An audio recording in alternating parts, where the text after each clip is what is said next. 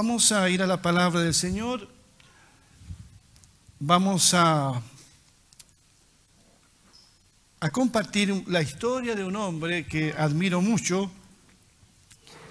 Y ese hombre se llama Bernabé y he titulado a este tema entonces un ejemplo a seguir. Un hombre digno de imitar. Es el caso de Bernabé. Pablo dijo una vez a los corintios que ellos lo imiten a él porque él imitaba a Cristo. Y no tenía Pablo ningún problema con eso. Imítenme a mí porque yo sigo a Cristo. En la Biblia tenemos muchos ejemplos, tanto de hombres como de mujeres, a los que haríamos bien en imitar imitar su ejemplo de vida, su servicio a Cristo, su amor a Dios. Hombres y mujeres que comenzaron bien, pero también terminaron bien. Porque a veces empieza bien y se termina mal. Estos hombres que aparecen en la escritura y que son verdaderos héroes de la fe. Y en el libro de los Hechos apenas comenzaba la iglesia de Jerusalén destaca un hombre que marcará la vida de muchos cristianos, un hombre de bajo perfil. Ese hombre es Bernabé de Chipre. Comenzaré hablando de la generosidad de este hombre. Allí en Hechos capítulo 4, 36 al 37, la escritura dice, José un levita natural de Chipre, a quien los apóstoles llamaban Bernabé, que significa consolador, vendió un terreno que poseía, llevó el dinero y lo puso a disposición de los apóstoles. Cuando uno lee los versos anteriores a este, descubre que, que Bernabé no fue el único que dio para los pobres de Jerusalén. Pero me llama la atención por qué el Espíritu Santo destaca la actitud solo de Bernabé mencionando su nombre y no la de los otros. Quizás los otros dieron pero sin amor. Quizás no dieron con alegría. O quizás no dieron todo lo que podían dar. Y la escritura dice que Bernabé vendió entonces una propiedad porque era un hombre que manejaba muchos recursos y el dinero lo trajo a la iglesia para que con ese dinero se ayudara a los pobres. Ahora, no todos pueden hacer eso, pero Bernabé fue movido a misericordia, porque como ustedes saben, en la iglesia de Jerusalén había muchos pobres y viudas que atender. Muchos hermanos fueron perseguidos, puestos en la cárcel, hacía el, padre de familia no estaba para suplir las necesidades de su familia, así que la iglesia se encargaba en esta situación bien particular de suplir esas necesidades. Y llama profundamente la atención que el, el nombre original de Bernabé era José, así se llamaba José. Pero los discípulos, los apóstoles, dice que le cambiaron el nombre por el de Bernabé. Porque Bernabé significa hijo de exhortación, de aliento, de ánimo. En otras palabras, consolador. Bernabé significa consolador. Y esta característica marcará la vida de Bernabé. Porque fue un hombre que llevó consolación a muchos corazones con su generosidad. Y no solamente con su generosidad, sino con su forma de ser, con sus cualidades que eran tan, tan destacadas e importantes. Qué interesante. No te llamará, no te llamaremos más José, te llamaremos Bernabé, porque eres un hombre que lleva consuelo a la gente. Yo no sé si alguna vez a usted le pusieron un sobrenombre. ¿A cuánto acá le pusieron un sobrenombre? A veces nos hacían bullying, ¿verdad? Y nos cambiaban el nombre. Yo no les diré cómo me decían a mí, pero un sobrenombre. Pero a veces era un sobrenombre para burlarse, ¿verdad? Para ridiculizar. Pero aquí el sobrenombre fue para destacar, destacar la cualidad más importante que tenía Bernabé. Esta cualidad de acercarse a las personas, motivarlas, exhortarlas, animarlas y consolarlas. Por eso Bernabé, que significa hijo de consolación. Un ejemplo de esto es Hechos 11, 27 al 30. Dice, por aquel tiempo unos profetas bajaron de Jerusalén a Antioquía. Uno de ellos, llamado Agabo, se puso de pie y predijo por medio del Espíritu Santo que iba a haber una gran hambre en todo el mundo, lo cual sucedió durante el reinado de Claudio. Entonces decidieron que cada uno de los discípulos, según los recursos de cada cual, enviaría ayuda a los hermanos que vivían en, Judea. Así lo hicieron, mandando su ofrenda a los ancianos por medio de Bernabé y de Saulo. O sea, Bernabé fue el gran gestor y motivador de que se levantara una ayuda para ayudar a aquellos que estaban en Jerusalén pasándola mal. Así que esa es una característica de este hombre, su generosidad. Pero también fue un hombre que supo relacionarse con los hermanos y hermanas de la iglesia, especialmente con los nuevos creyentes. Sabemos que hay personas que son difíciles, complicadas, conflictivas, con las cuales es tan difícil mantener una relación. Hay un proverbio bíblico que dice que el que quiera tener amigos debe mostrarse amigos. Si tú no te muestras amigo, no vas a poder tener amigos. Bueno, mm, eh, Bernabé tenía esa cualidad de mostrarse amigo. Le, era fácil relacionarse con las personas y a las personas relacionarse con ellos. Porque ¿para qué estamos con cuento? Hay personas a las cuales es muy difícil relacionarse. Por su carácter, por su temperamento explosivo, ¿verdad? Es muy complicada. Pero en el caso de Bernabé, él podía tener muchos amigos relacionarse con las personas, era sociable, era amigable, era motivador.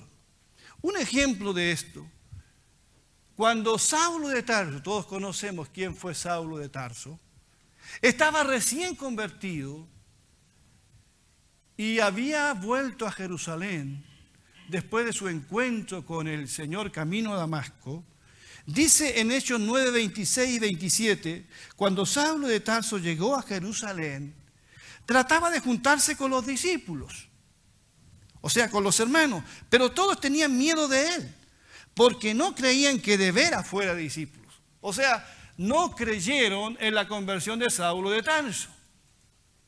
Pensaron que no, que estaban fingiendo su conversión para meterse en la iglesia y denunciar a los creyentes. Pero aquí entra Bernabé, de este personaje que estamos hablando. Entonces Bernabé dice, lo tomó a su cargo y lo llevó a los apóstoles. Fue Bernabé entonces el, que, el único que se acerca a este Saulo de Tarso, recién convertido, lo toma y lo presenta a la iglesia. Se la juega por Saulo de Tarso, cree en su conversión y lo integra a la iglesia. Qué importante es este puente que es Bernabé. Hay mucha gente también que a veces llega a nuestras iglesias y que se convierten y están reciencitos, ¿verdad? O visitas que llegan. Qué importantes son esas personas que se acercan, lo integran, lo presentan a otro hermano, al pastor, a los diáconos. Mira, este hermano se llama, se llama así, viene de tal parte, que la persona se sienta acogida en la iglesia. ¿Cuántos dicen amén a eso? Entonces Bernabé tenía esa cualidad. Sociable. Compartía. Integraba personas rompía esos círculos a veces que hay en las iglesias, ¿verdad? que cuesta romper y realmente decía, este es Saulo de Tarso, es un hermano, es un discípulo. Entonces Saulo le describió en detalle cómo en el camino había visto al Señor, el cual le había hablado, y cómo en Damasco había predicado con libertad en el nombre de Jesús. Si Saulo de Tarso fue lo que fue el gran apóstol Pablo, se debe a que tuvo un hombre llamado Bernabé, su mentor, que lo ayudó, que lo integra a la iglesia y lo disipula. Entonces, era un hombre que sabía manejar los conflictos, sabía relacionarse. Otro botón de muestra aquí en Hechos 15, 1 y 2 dice, algunos que habían llegado de Judea a Antioquía se pusieron a enseñar a los hermanos, a menos que ustedes se circunciden conforme a la tradición de Moisés, no pueden ser salvos. Esto estaban diciendo algunos hermanos. Cuando la iglesia judía vio que los gentiles estaban respondiendo a la fe de Cristo, dijeron, sí, está bien que crean en Jesús, pero tienen que circuncidarse. Un rito que era solamente para los judíos, querían obligar a los no judíos a practicarlo. Esto provocó, dice, un altercado y un serio debate de Pablo y Bernabé con ellos.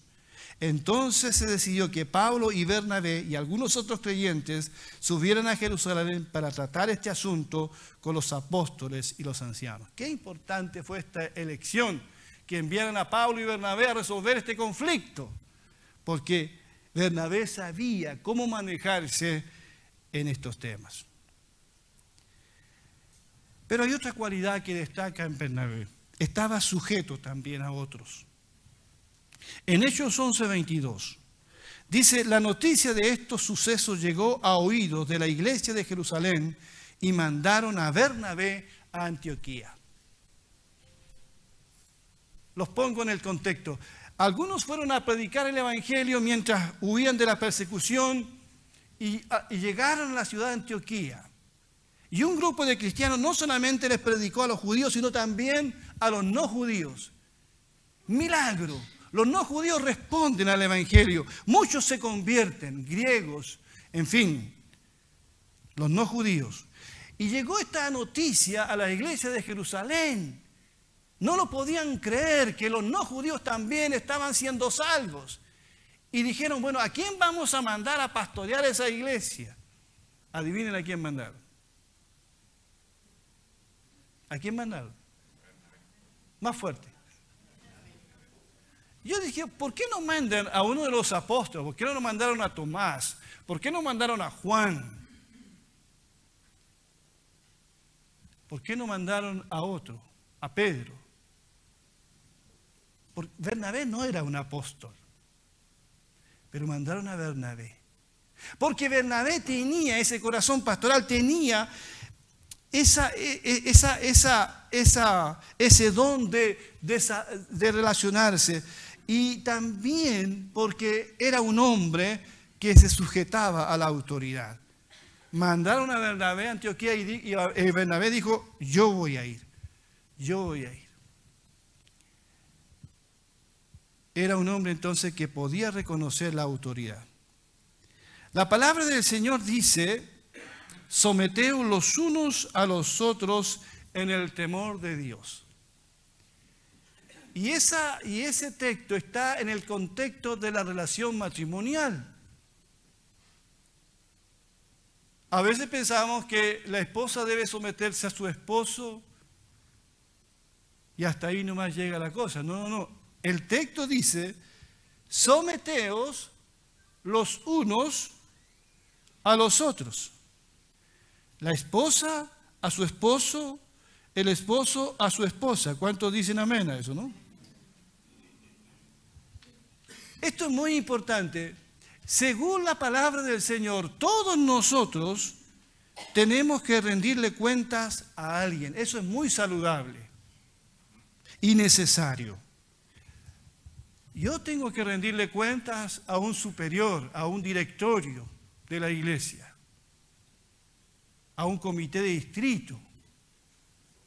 Yo no me mando solo. Si me porto mal, hay personas que van a llamarme la atención. Por eso está la iglesia, donde todos nos sometemos a todos aquí. Aquí esta no es una iglesia como esta apostólicas y proféticas modernas, donde el apóstol de hoy no se somete a nadie. A nadie. Estos grupos que no se someten a nadie. Nosotros estamos llamados a someternos los unos a los otros aún los pastores. a someterse a una autoridad. ¿Se imagina si no nos sometiéramos a nadie, si no rindiéramos cuentas a nadie, ¿dónde iríamos a parar? Por eso Dios estableció la iglesia para este sometimiento, ¿verdad? Este, este, esta disciplina espiritual. Es muy importante entonces que alguien esté sobre mí. Y Bernabé estaba sujeto a autoridad y él fue allá también porque así se le pidió que fuera. Y aquí vemos que Pablo estaba sujeto a él y después él estaba sujeto a Pablo. Bernabé reconocía la autoridad y la respetaba. Pero se nos dice algo también muy importante en Hechos 11, 23 al 24 acerca de Bernabé. Dice, cuando él llegó y vio las evidencias de la gracia de Dios, se alegró y animó a todos a hacerse el firme propósito de permanecer fieles al Señor, pues era un hombre bueno, lleno del Espíritu Santo y de fe, y un gran número de personas aceptó al Señor. Aquí vemos cómo el Espíritu Santo sigue destacando otras cualidades de este hombre. Era un hombre, dice, lleno del Espíritu Santo. Eso no es menor, eso es algo muy, muy importante. Eso significa que Bernabé era controlado por el Espíritu Santo. Eso significa ser lleno. Cuando el Espíritu Santo nos controla. Por lo tanto, no tenía envidia en su corazón, porque cuando él llegó y vio a estos muchos convertidos, él se alegró y porque vio la gracia de Dios allí, porque era un hombre, también dice aquí, bueno. Otra vez lo dice el Espíritu Santo, dice que era bueno, era bondadoso, tenía fe, las mismas características de los diáconos que fueron elegidos en Hechos capítulo 6. O sea, era un hombre que destacaba porque era un hombre que era lleno del Espíritu Santo. ¿Cuántos dicen amén? Qué importante es esto, buscar la llenura del Espíritu Santo para que sea Él el que nos controle y no ser controlados por la carne, por las emociones, como muchas veces pasa.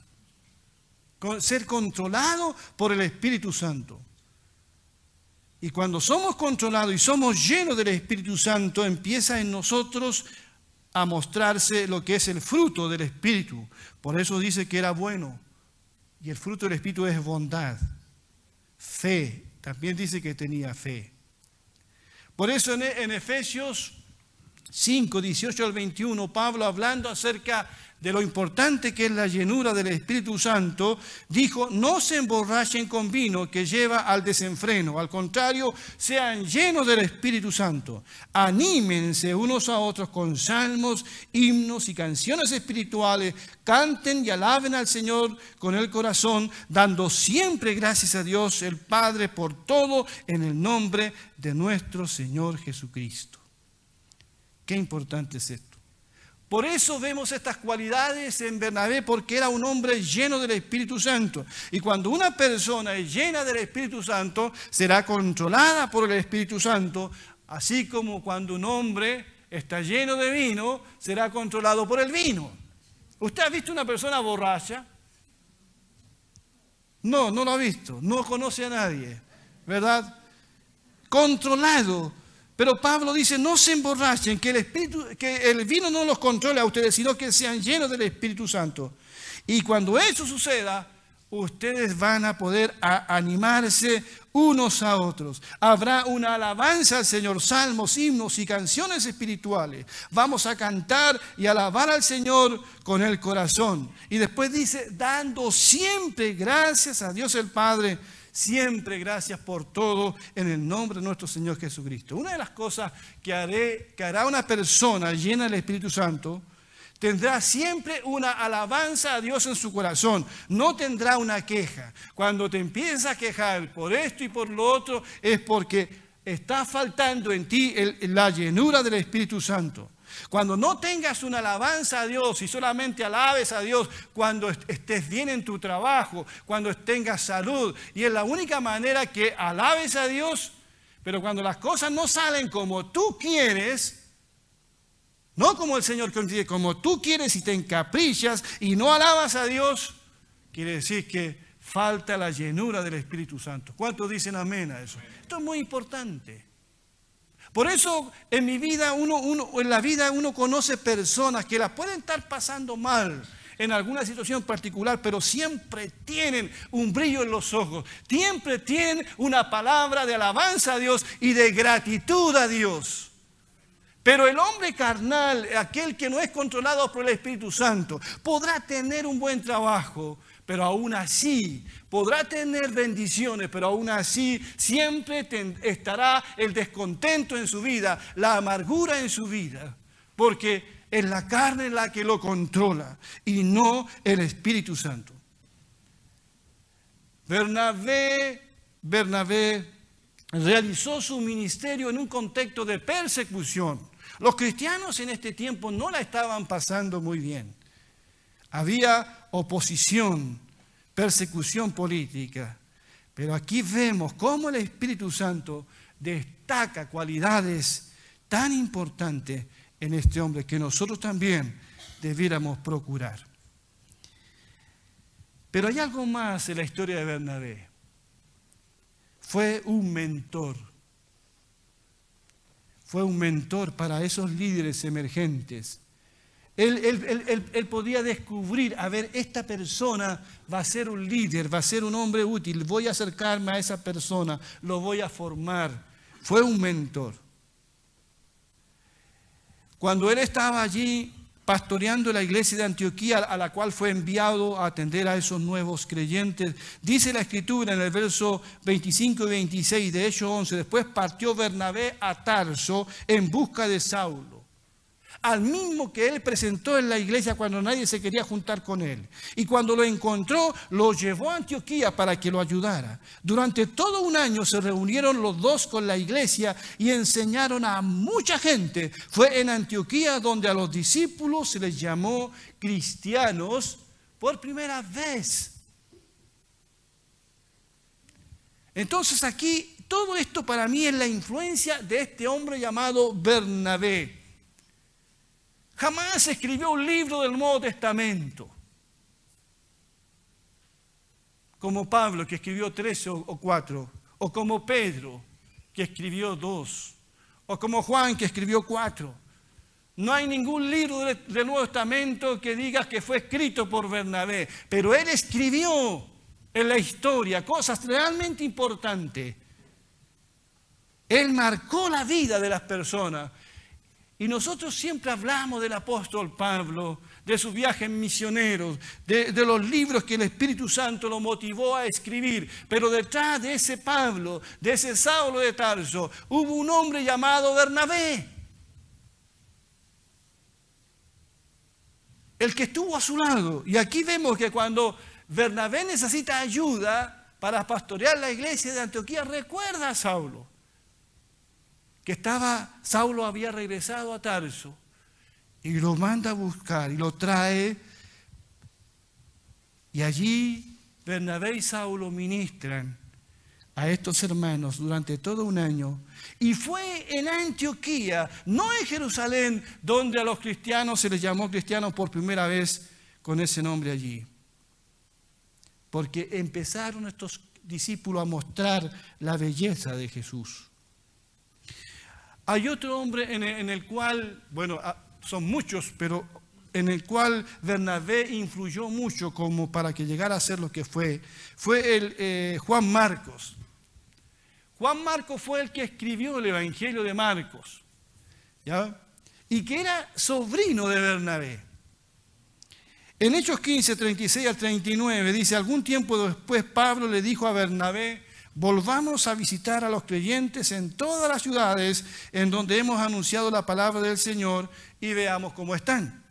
Resulta que Bernabé quería llevar con ellos a Juan Marcos, pero a Pablo no le pareció prudente llevarlo porque los había abandonado en Panfilia en el primer viaje misionero y no había seguido con ellos en el trabajo. Se produjo entre ellos un conflicto tan serio que acabaron por separarse. Bernabé se llevó a Marcos y se embarcó rumbo a Chipre. era bien inflexible, dogmático es Pablo. ¿ah? En el segundo viaje misionero no quiso, no quiso llevar a Juan Marcos. Dijo no, porque él en el primer viaje misionero acobardó y se regresó donde la mamá. Y Bernabé quería darle otra oportunidad a Juan Marcos. Y hubo tal conflicto entre Bernabé y, Pablo que tuvieron que separarse. Y Pablo tomó a Silas y Bernabé tomó a Juan Marcos y lo llevó a Chipre, de donde era eh, originario Bernabé, para que le ayudara a la predicación de la palabra. Bernabé era el hijo de consolación, un hombre de mucha paciencia y comprensión y quería darle una oportunidad a Juan Marcos. Cuento corto, cuando Pablo está en la cárcel, él pide que le traigan a Marcos, porque le es útil al ministerio. O sea, Pablo reconocerá después las cualidades de este joven, que llegó a ser el que escribió el Evangelio de Marcos.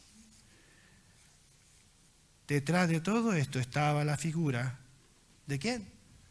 De Bernabé. Bernabé. fue también obediente a la voz del Espíritu Santo.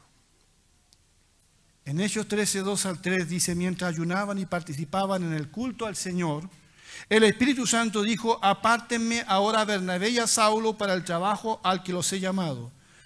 Así que después de ayunar, orar e imponerle las manos, lo despidieron. Estaban allí entonces ellos en Antioquía, esa iglesia que pastoreó Bernabé, y muchos líderes empezaron allí a destacar como pastores y maestros, dice el verso 1. Estaban en eso alabando al Señor, ofreciendo culto al Señor, ayunando al Señor, cuando el Espíritu Santo habla claramente y dice, Bernabé y Saulo tienen que salir de esta iglesia porque yo los he llamado a predicar el Evangelio a los gentiles. Bernabé estaba cómodo allí. Pero ambos, tanto Bernabé como Pablo, decidieron obedecer la voz del Espíritu Santo y se lanzaron en el primer viaje misionero. Y vemos también algo interesante, y con esto quiero terminar, que Bernabé supo ubicarse. En Hechos 13:13 dice, Pablo y sus compañeros se hicieron a la mar desde Pafos y llegaron a Pergue de Panfilia. Juan se separó de ellos y regresó a Jerusalén. Es interesante que cuando salen en el primer viaje misionero se menciona siempre primero a Bernabé y a Pablo. Pero más adelante ya no se menciona a Bernabé, se dice Pablo y sus compañeros. Pero Bernabé no tuvo ni un problema con eso. No importa si soy el pastor titular o el asistente o el ayudante. No importa si soy el líder de este viaje misionero. Eso Bernabé no, no tenía conflictos con eso. Porque no era un hombre carnal. Lo que a él lo único que le interesaba era honrar y glorificar al Señor.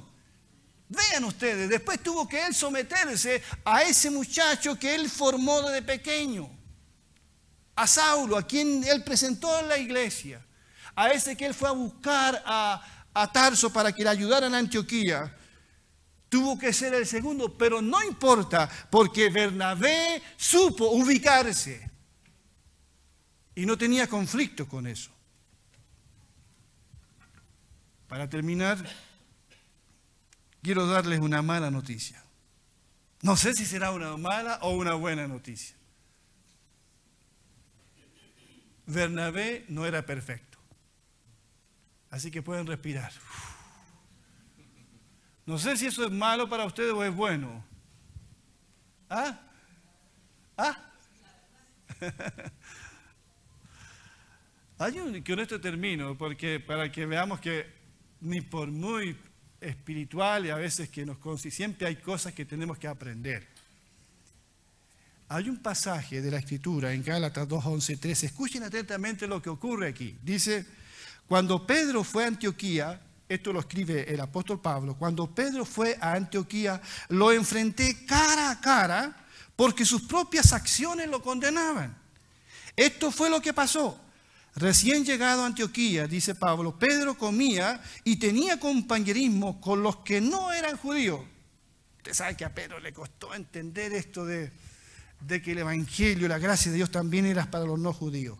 Pero después, cuando algunos creyentes judíos vinieron de parte de Santiago o de Jacobo, Pedro se separó de los que no eran judíos porque tenía miedo de, de esos judíos que afirman que los que no son judíos también tienen que ser circuncidados. Los otros creyentes judíos también se portaron como Pedro, fueron hipócritas. Y mira lo que dice Pablo aquí, y hasta Bernabé se dejó influenciar. Pablo no lo podía creer, y hasta Bernabé, está bien Pedro. Porque es Pedro. Pero Bernabé, Pablo no podía creer que Bernabé hubiese caído en la trampa de no juntarse con los no judíos convertidos para que los judíos convertidos los, miraran mal. A mí se me cayó Bernabé.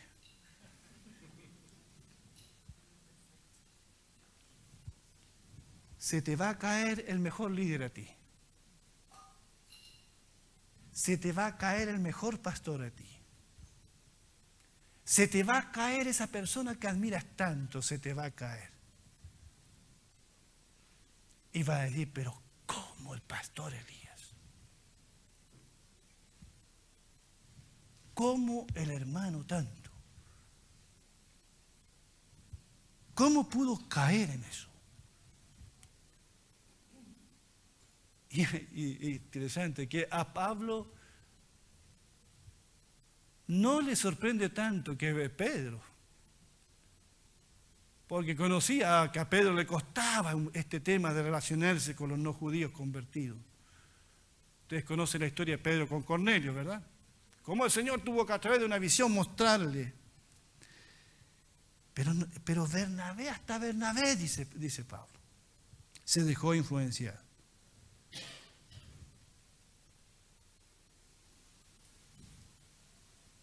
No hay hombre perfecto, solo uno. No hay mujer perfecta, solo uno. Pero a pesar de todas estas cosas, para mí Bernabé es un hombre digno de imitar. Es un ejemplo a seguir. Pero para terminar esta reflexión veraniega de vacaciones, ¿puedes tú pensar en cuáles son tus fortalezas?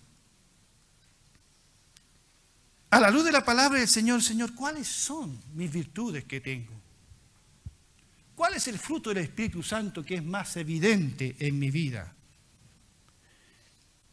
¿Soy una persona dominada por la carne o por el Espíritu Santo? ¿O soy muy emocional, hormonal, a veces hay cristianos muy emocionales, guiados por sus emociones, no por convicciones, por sus sentimientos. Hoy están arriba, después están abajo, derrumbados después. Así. Entonces, ¿podría yo yo, como cualquier hermano, Elías Estuardo, tú, Guillermo Pinto, cada uno de nosotros, podríamos decir lo que Pablo una vez dijo, imítenme a mí, como yo imito a Cristo. ¿Podríamos nosotros decirlo eso? ¿Podríamos llegar a eso? ¿Podría Bernabé decir, hermanos de Antioquía, Saulo de Tarso, Juan Marco, mi sobrino, imítenme a mí, porque yo imito a Cristo.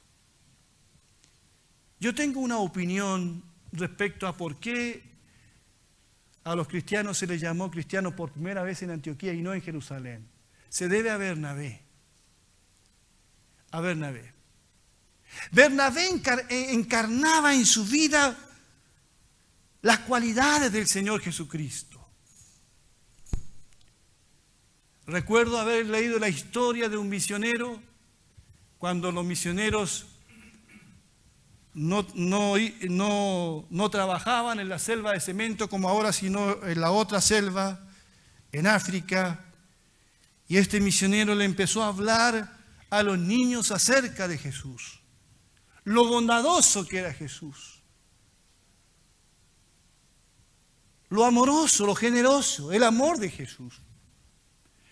Y como ellos vieron, eh, estos niños en el misionero, las cualidades de Jesús en él, cuando el misionero llegaba al otro día a la aldea, los niños salían a encontrarlo y decían, ahí viene Jesús, ahí viene Jesús.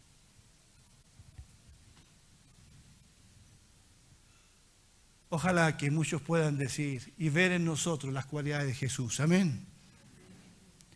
Por eso los cristianos se les llamó cristianos por primera vez en Antioquía, porque esos cristianos empezaron a mostrar en su vida la belleza de Jesucristo. Y eso es lo que Dios quiere de esta iglesia, Alianza Cristiana y Misionera de Peñalolén, que nosotros como iglesia mostremos al mundo la belleza de Jesús, que vean a Jesús y no a otros. Hoy día hay falsos apóstoles que dicen a la gente, imítenme a mí. Nosotros debemos seguir a Jesucristo, seguirlo a Él, mirarlo a Él y conformarnos a su imagen y semejanza por medio de la obra del Espíritu Santo en nuestras vidas. Que Dios bendiga su palabra.